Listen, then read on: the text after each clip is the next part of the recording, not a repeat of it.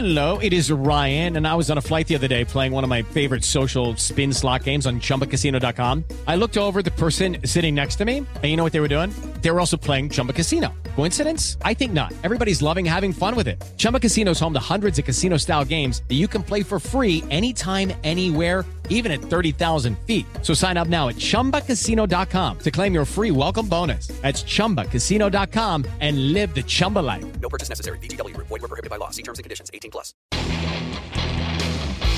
Ciudadanos informados, informando. Este es el podcast de Iñaki Manero, 88.9 Noticias. Información que sirve.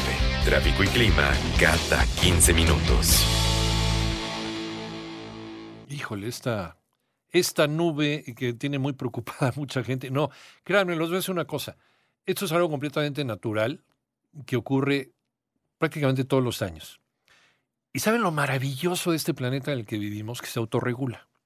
Entonces, lo que para el otro lado del mundo es un desierto, esa arena que constituye uno de los desiertos, el desierto más grande del mundo, tengo entendido, es el desierto del Sahara.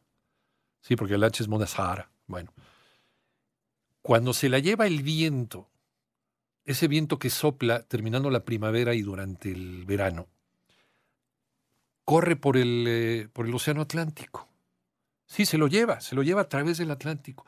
Por lo general cae en la parte de Brasil, en la parte del Amazonas, en la parte de las Guyanas, en la parte de Venezuela.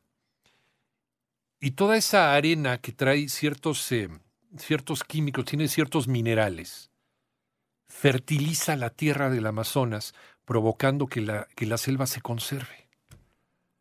Parece un contrasentido, ¿verdad? Lo que en un lado es desierto, del otro lado es verdor y es el pulmón del mundo. Pero así se autorregula nuestro planeta. ¿Tampoco no es bellísimo esto? Bueno, entonces esta tormenta de arena que cruza el Atlántico no es un hecho insólito, ni inusitado, ni es un presagio del fin del mundo, no. Es una manera de autorregulación de nuestro planeta. Y ocurre todos los años. A veces está asociado con el fenómeno del niño, a veces va un poquito más hacia el, hacia el norte, hacia Centroamérica, hacia la península de Yucatán, y sí, sí nos llega. Pero no se crean que es como las películas de Lorenz de Arabia, en donde, ay, la tormenta de arena, y cúbranse, y cubran los camellos, y cubran los beduinos. No, no es cierto, no.